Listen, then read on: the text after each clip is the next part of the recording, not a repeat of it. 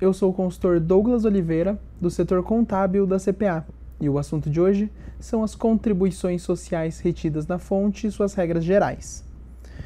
Quando uma pessoa jurídica de direito privado toma serviços de outra pessoa jurídica também de direito privado, além da retenção na fonte do imposto de renda, nós também podemos ter a incidência das contribuições sociais retidas na fonte, né, que, aí são, que aí são os tributos do PIS/PASEP, COFINS e CSLL.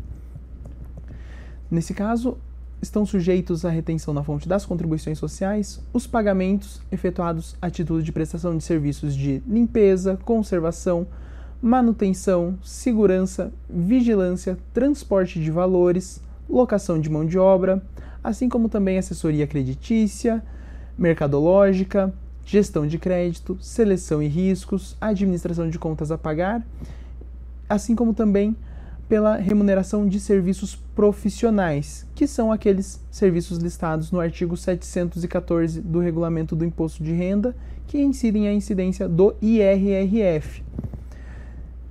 Essa legislação do, das contribuições sociais ela está disposta tanto na Instrução Normativa SRF número 459 de 2004, quanto no artigo 30 da Lei 10.833 de 2003.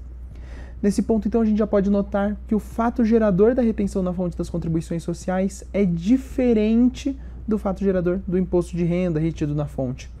Para o imposto de renda, a gente vai ter o pagamento ou o crédito, o que acontecer primeiro, enquanto para as contribuições, contribuições sociais, nós vamos ter apenas o pagamento, exclusivamente o pagamento. Então, sendo aplicado também nos casos de pagamento de parcelas, assim como também de pagamentos antecipados, e aí sobre o valor de cada parcela e sobre o valor da antecipação. Assim também é, é importante dizer que é normal acontecer de o fato gerador do imposto de renda incidir em um mês e o das contribuições sociais incidir no mês seguinte, já que, em geral, o fato gerador do, do imposto de renda é a emissão da nota e o pagamento da nota pode sim acontecer no mês subsequente. Ainda também cumpre ressaltar que há casos em que temos a dispensa da retenção na fonte das contribuições sociais, que são aqueles casos em que há a prestação de serviços de transporte de valores por, por empresas estrangeiras, assim como também o caso da prestação de serviços por empresas do Simples Nacional. Aí, nesse caso, desde que fornecida a declaração constante no anexo 1 da Instrução Normativa 459 de 2004.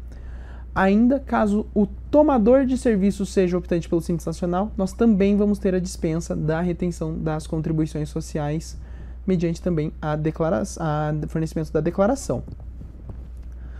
Nesse ponto, uh, a gente vai ter os códigos de retenção no caso de a gente ter a retenção dos três tributos, né, do PIS, da COFINS e, do C e da CSLL, nós vamos ter a incidência do código 5952. A gente, inclusive, para fins da FDRINF, nós vamos chamá-los de tributos agregados.